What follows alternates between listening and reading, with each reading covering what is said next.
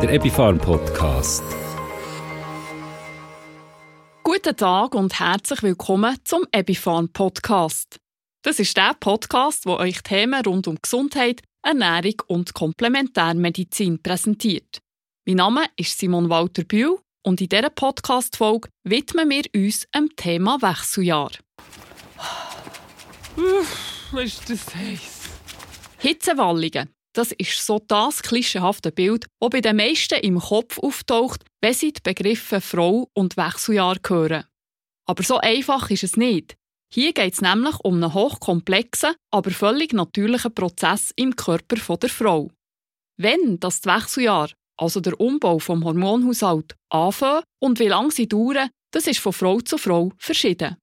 Es gibt Frauen, bei denen sind es ein paar Monate, bei anderen dann eben wirklich ein paar Jahre, so wie es der Begriff Wechseljahr ausdrückt. Die Hormonumstellung fängt in der Regel so ab 40 an und ist bei den meisten Frauen zwischen 51 und 55 abgeschlossen. Und der Umbau vom Hormonhaushalt erlebt auch jede Frau ganz unterschiedlich. Es gibt Frauen, die merken gar nichts oder nur wenig. Andere haben Symptome wie Hitzewallungen, unregelmäßige Monatsblutungen, nächtliche Schweißausbrüche, Scheidentrockenheit oder Stimmungsschwankungen um nur ein paar davon zu nennen. Heute habe ich Telke Beck bei mir zu Gast. Sie ist Frauenärztin und kennt sich mit dem Thema Wechseljahr bestens aus.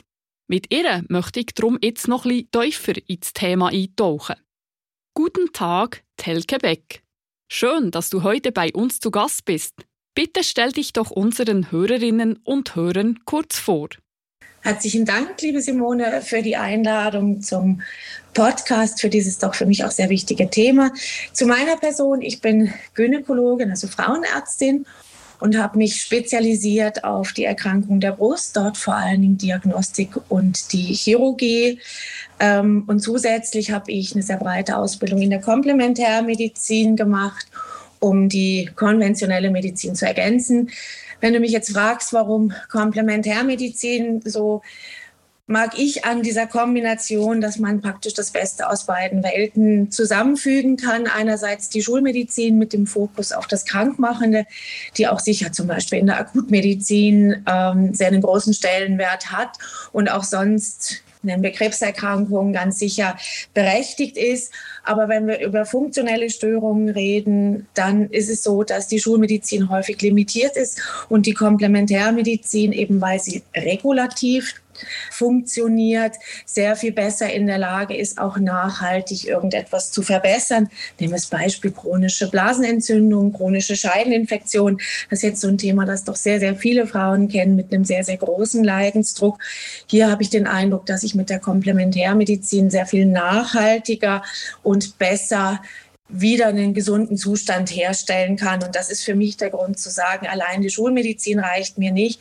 Ich brauche noch etwas, wo ich die gesunden Anteile stütze, wo ich sozusagen das Immunsystem unterstütze und den körpereigenen Heilkräfte, den, man kann auch sagen, inneren Heiler unterstütze und fördere. Telke, erklär uns doch zum Start in ein paar Worten, was während der Wechseljahre genau im Körper der Frau passiert. Menopause oder Wechseljahre heißt Wechsel. Das heißt, von einem regelmäßigen Zyklus, wie er für viele Jahre, für viele Frauen normal ist, geht es über in einen eher unregelmäßigen Zyklus, bis dann irgendwann die Blutung völlig aufhört. Das hängt damit zusammen, dass der weibliche Zyklus über verschiedene Hormone einerseits aus dem Eierstock andererseits aus der Hirnanhangsdrüse gesteuert ist und die Eierstöcke haben einfach eine begrenzte Zeit, in der sie Hormone produzieren können. Jetzt ist dieser Zustand von Hormonproduktion zu nicht mehr Produktion ein äh, fließender. Das heißt also nicht, dass wir irgendwann einen Schalter drücken und die Hormonproduktion stoppt, sondern es wird immer weniger.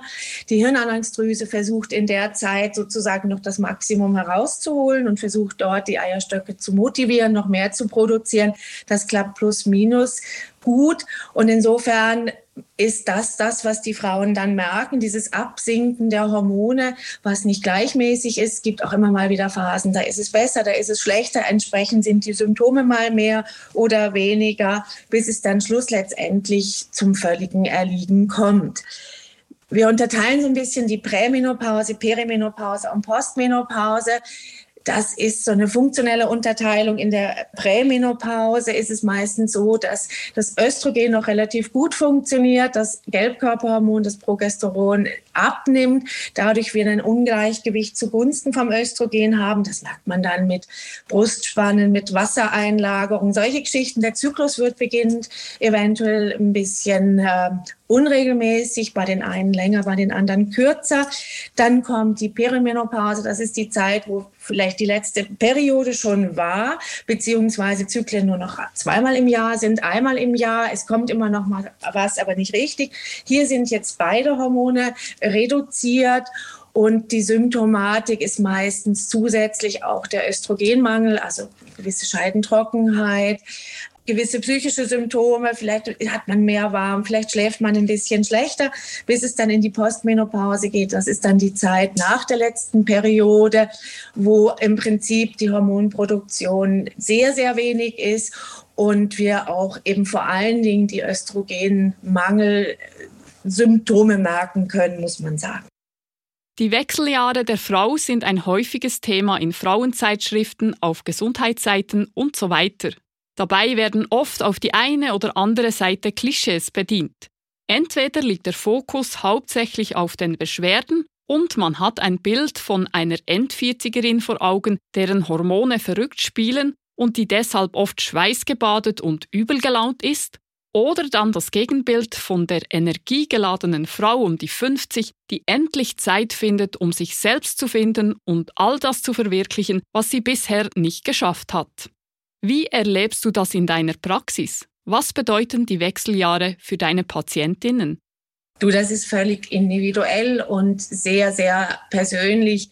Und wir dürfen immer nicht vergessen, dass ein Drittel aller Frauen hat überhaupt keine Symptome. Die hat irgendwann ihre letzte Periode und das war's und fragt sich dann, huch, warum ich nicht? Also ein Drittel hat keine Symptome. Ein Drittel hat Symptome, von denen die Frauen sagen, na ja gut, ich merke das, ich schwitze ein bisschen, ich schlaf nachts vielleicht nicht mehr ganz so gut wie früher. Ich habe beim Verkehr, Geschlechtsverkehr merke ich, dass die, die Feuchtigkeit nicht mehr so hoch ist. Aber das ist alles im Rahmen, das kann man aushalten. Ich benutze Gleitmittel, ich arrangiere mich mit der Situation. Und dann haben wir ein Drittel, und das ist das Drittel, von dem immer am meisten gesprochen wird, nämlich das Drittel, das doch erhebliche Symptome hat und auch einen sehr, sehr großen Leidensdruck.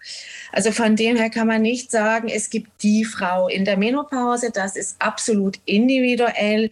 So ganz typische Symptome sind schon die, die auch überall in den Medien herumkreisen, wie Hitzewallungen, Schlafstörungen, eben die vaginale Trockenheit, Stimmungsschwankungen bis doch zu erheblichen psychischen Problemen, Depression, ähm, Leistungsabfall, solche Geschichten, aber auch die Libido, die nachlässt, die für manche Frauen ein erhebliches Problem ist, Gewichtszunahme und rezidivierende Infekte.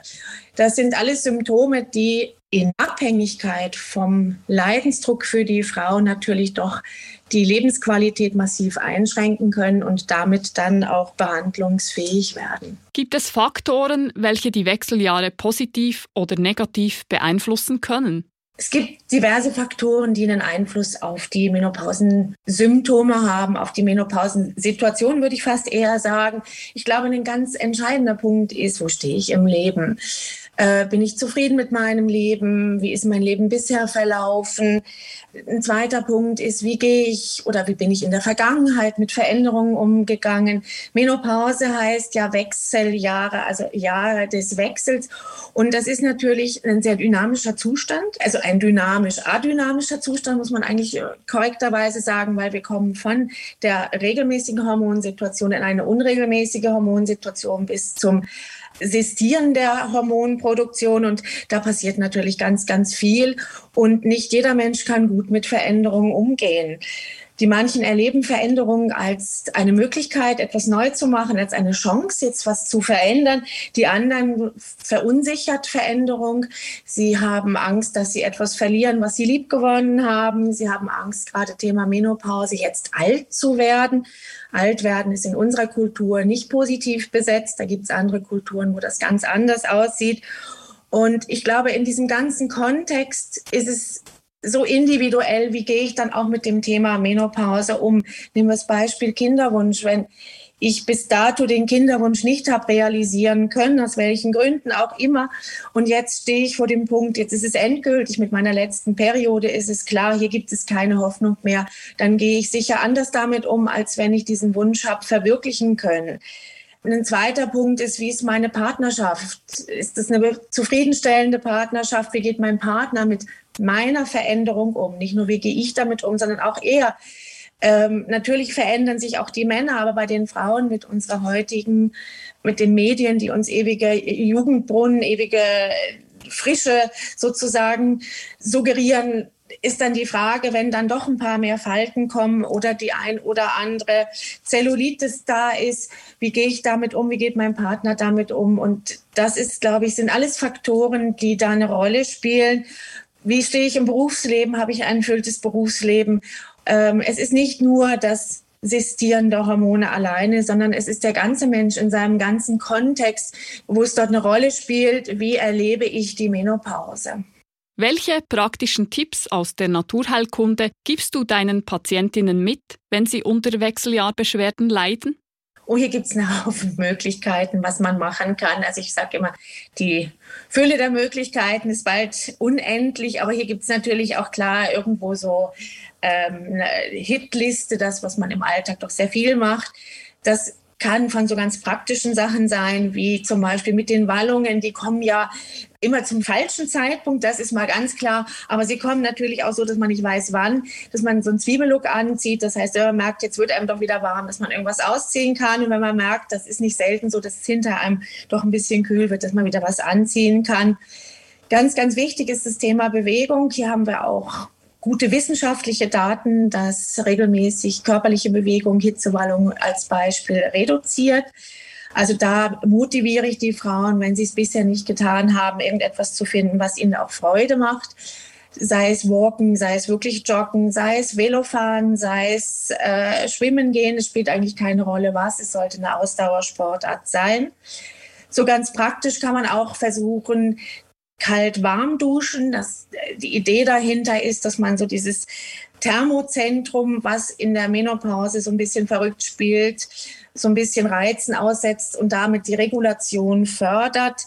Bei Schlafproblemen kann man gucken, wie ist die Schlafhygiene, wann gehe ich ins Bett, habe ich eventuell irgendwelche Lichtquellen im Zimmer, die stören könnten, so blaues Licht, insbesondere so Fernseher im Schlafzimmer, da weiß man aus der Schlafforschung, dass das eher Schlaf unfördernd ist, also dass das eher den Schlaf und das Einschlafen vor allen Dingen stört. Was esse ich abends? Vielleicht ist ein Spaziergang abends noch ganz schön. Man kann überlegen, ob man ein äh, warmes Fußbad am Abend macht und danach ins Bett geht. Also gibt es einen Haufen Möglichkeiten aus der Naturheilkunde, wo man einfach auch in den Alltag integrieren kann. Das sind kleine Bausteine, erreicht damit natürlich nicht, dass ich jetzt, sage ich mal, nur weil ich abends ein Fußbad mache, schlafe wie ihres Murmeli. Aber immerhin, vielleicht schlafe ich schneller ein, vielleicht gelingt das ein bisschen besser. Meditation ist etwas, was sehr, sehr förderlich ist, wo man einfach auch lernt, mit Symptomen besser umzugehen, wo man allenfalls auch lernt, in den Schlaf hineinzukommen, dass man sich abends eine Meditation anhört. Das sind so Sachen, wo aber jede Frau unterschiedlich ist. Die eine kann nicht fünf Minuten still sitzen und findet eine Meditation nur einen Stressfaktor. Die andere macht das regelmäßig und findet, das hilft mir sehr, sehr gut. Yoga ist eine schöne Möglichkeit, einerseits in die Bewegung zu kommen und andererseits in die Entspannung zu kommen. Ein weiterer Punkt ist, der gerne vergessen wird, äh, Pflege. Also wir Frauen kaufen teure Kosmetika für die Haut, die man sieht, nämlich im Gesicht, und für die Haut, die man nicht so sehr sieht, nämlich vaginal. Dort hat man das Gefühl, das geht von alleine, aber auch dort profitiert die Haut und die Schleimhaut von einer regelmäßigen Pflege. Hier gibt es hervorragende Öle, die man anwenden kann, versetzt mit pflanzlichen Stoffen wie Sanddorn, wie Granatapfel, wie Rhabarber, die gleichzeitig dann auch noch die Trockenheit bekämpfen und die Schleimhaut durch Blutung fördern. Wir haben eine schier unüberschaubare Menge an pflanzlichen Möglichkeiten, die verschiedenen Menopausensymptome zu behandeln, sei es bei Schlafstörungen, Baldrian, Hopfen, Melisse. Das sind so die, die viele noch kennen. Menopausen, also Wallungen Traubensilberkerze, Rotklee, Salbei. Hier gibt es verschiedene Kombinationen. Also es ist so ein bisschen individuell, man muss sich das angucken. Es gibt nicht die Lösung für jede Frau, sondern auch dort kommt es sehr, sehr drauf an, wo ist der Leidensdruck, wann tritt das wie auf, Beispielsweise sagt mir die eine Frau, das Einschlafen, wissen Sie, ich kenne das. Ich liege einen Moment und dann schlafe ich ein, aber wissen Sie, diese Hitzewallung nachts, ich wache nachts auf und bin klatsch, putschnass, muss aufstehen, muss mich umziehen, das stört mich. Die nächste sagt, das Schwitzen stört mich äh, irgendwie gar nicht so, aber die Stimmung, ich bin nicht mehr so fröhlich wie vorher, ich bin noch eher so ein bisschen getragen, kann man dort nicht was machen. Also sag mal so, die Lösung für alle Frauen gibt es nicht, aber es gibt viele Lösungen für individuelle Probleme. Telke, eine Frage habe ich jetzt noch, auch wenn du Frauenärztin bist. Wechseljahre werden praktisch ausschließlich mit Frauen in Zusammenhang gebracht. Wie sieht es aber eigentlich bei den Männern aus? Haben die auch Wechseljahre? Ja, auch Männer haben Wechseljahre. Das hat sogar Namen. Andropause nennt man sowas dann. Der Unterschied zu den Frauen ist, wenn man jetzt rein auf der physiologischen Ebene das anguckt, dass die Testosteronproduktion sehr langsam abnimmt. Das ist also ein schleichender Prozess. Es ist nicht so, wie wir das von den Frauen kennen, dass doch die Hormonproduktion relativ rapide abnimmt. Das schwankt zwar, aber insgesamt gesehen ist der Abfall doch recht deutlich. Bei den Männern geht das schleichender. So sind die Symptome dann auch schleichender. Also man merkt es nicht sofort. Symptome kennen sie aber trotzdem wie Stresssymptome, auch eine, eine reduzierte Stressintoleranz. Sie merken auch, auch Veränderungen am Körper. Sie haben unter Umständen auch Schlafstörungen. Insgesamt wird weniger darüber geredet, ob das daran liegt, dass Frauen diejenigen sind, die eher auch Probleme kommunizieren und der Mann sich in seine Höhle zieht und das Problem mit sich ausmacht, kann ich nicht beantworten. Kann auch wenig sagen zur Therapie gibt Versuche dort mit so Testosteroncremes, wenn dann erheblicher Leidensdruck ist. Ähm, ich glaube, für uns Frauen ist es schön zu wissen, dass das an, bei den Männern auch passieren kann. Sie aber insgesamt durch den schleichenderen Verlauf auch weniger oft mehr Möglichkeiten haben, sich daran anzupassen. Und es wird einfach grundsätzlich weniger darüber geredet. Schön zu hören, dass sowohl Frauen wie Männer in der Mitte ihres Lebens diesen Wechsel erfahren der auch sehr viel Potenzial in sich birgt. Herzlichen Dank, Telke Beck, für diese wertvollen Gedanken und Tipps zum Thema Wechseljahre. Möchtest du hier zum Abschluss noch einen Schlusssatz an alle Frauen in den Wechseljahren weitergeben? Liebe Simone, ich sage erstmal Danke für diesen spannenden Podcast und finde es toll, dieses Thema aufzugreifen. Und äh, ist ja auch sehr wichtig, dort ein paar Tipps geben zu können. Für die Frauen kann ich nur sagen, dass ja grundsätzlich Menopause eine ganz physiologische Veränderung ist. Das ist das normale Leben. Und vielleicht kann man sich neugierig darauf einlassen und mal schauen, was, was bringt das. Ich denke aber auf der anderen Seite, dass es natürlich Frauen gibt, die einen so großen Leidensdruck haben, dass dort ein Behandlungsbedarf ist und die sollten dann auch sich getrauen, das behandeln zu lassen. Und so wünsche ich allen Frauen, dass sie ihren Weg finden und möglichst gesund und fröhlich, wenn möglich, durch die Menopause kommen. Danke dir. Herzlichen Dank, Telke Beck. Das ist die Frauenärztin Dr. Med Telke Beck. Sie hat ihre Praxis im Gesundheitszentrum Gynosens zu Uster. Wir haben es vorher im Interview mit der Frauenärztin Telke Beck gehört. Scheidentrockenheit kann eine Begleiterscheinung der Wechseljahre sein. Die natürliche Feuchtigkeit der Scheide ist veränderlich und hängt von vielen Faktoren, wie zum Beispiel Alter, Stress oder Lebensumstände ab. Gerade in den Wechseljahren sind Frauen häufig von Scheidentrockenheit betroffen. Das hängt mit dem Hormon Östrogen zusammen. Zu den vielfältigen Aufgaben von dem Hormon gehört unter anderem auch die Regulierung der Feuchtigkeit der Schleimhäute. Mit dem Anfang der Wechseljahre nimmt die Östrogenproduktion ab und damit nimmt häufig gleichzeitig auch die Feuchtigkeit von der Vaginalschleimhaut ab. Die Schleimhäute werden dünner und empfindlicher. Das kann sich als unangenehmes Trockenheitsgefühl im Alltag äußern und kann auch zu Problemen mit der Gleitfähigkeit beim Geschlechtsverkehr führen. Die Scheidentrockenheit kann zudem noch verstärkt werden durch Faktoren wie Stress, Nervosität, Rauchen, Alkohol, Einnahme von gewissen Medikamenten oder wenn man zu wenig trinkt. Bei Scheidentrockenheit kann der Granatöpfel eine gute Unterstützung sein. Schon die Menschen im Altertum haben die positiven Eigenschaften von dieser Frucht gelobt. Der Granatöpfel hat schon immer als Symbol für Weiblichkeit, ewige Jugend, Fruchtbarkeit und Liebe gegolten. Und das nicht für nichts. Öl von den Granatöpfelsamen ist nämlich reich an Vitaminen, Mineralstoffen, Antioxidantien und weiteren wertvollen Pflanzenstoffen. Von der Firma Pecana gibt es darum den Lima Feminin Vaginalzäpfchen. Die Komposition aus pflanzlichem Öl, speziell auch gerade das Granatöpfelsamenöl, führt zu einer angenehmen Feuchtigkeit im Scheidenbereich. Der Lima Feminin Vaginalzäpfchen entfalten eine wohltuende Gleitwirkung, die der körpereigenen sehr ähnlich ist. Zäpfchen wirken sowohl im inneren wie auch im äußeren Intimbereich. Wie man die Zäpfchen genau anwendet, das steht auf der Packungsbeilage. Und gut zum Wissen, von Pekana gibt es auch noch ein weiteres Produkt aus Granatöpfelsamenöl, nämlich die Lima Kapseln. Die enthalten hochwertiges Granatöpfelsamenöl und Vitamin E. Das Öl aus den Samen der Granatöpfel wird auf schonende Weise durch eine Kaltpressung gewonnen. Die Verzehrsempfehlung bei den Delima Kapseln lautet folgendermaßen: Zweimal täglich eine Kapsel mit etwas Wasser oder Fruchtsaft einnehmen. Übrigens, Granatöpfel, wo daraus Öl für die Lima Feminin Vaginalzäpfchen und für die Lima Kapsel gewonnen wird, wachsen auf ökologisch zertifizierten Plantagen und werden schonend von Hand abgelesen. Und für Frauen, die wegen der Wechseljahr unter Hitzewallungen leiden, sind Schafgarben Frischpflanzentüchli eine gute Sache. Am besten legt man das Frischpflanzentüchli im Bereich der Leber als Leberwickel auf, und zwar ohne Abdeckung, weil es soll ja kühlen. Durch das wird die Leber als zentral regulierendes Organ unterstützt. Man kann das Tüchli aber auch für ein kühlendes Unterarmbad brauchen. Einfach in ein Becken mit Wasser legen und die Arme dort drinnen mehrmals am Tag kurz baden. Übrigens, für diese Anwendung kann gerade das Tüchli, das man vorher als Leberwickel gebraucht hat, noch ein zweites Mal eingesetzt werden. Einfach das trockene Tüchli ins Wasser legen. Interessant zum Wissen ist zudem, dass Frauen, die häufig gestresst oder sehr stark eingespannt sind im Alltag, eher zu Hitzewallungen neigen. Hier passt die Pflanze Lavendel sehr gut. Auch die kann man in Form von einem Frischpflanzentüchli anwenden, für dieser Hitze entgegenzuwirken.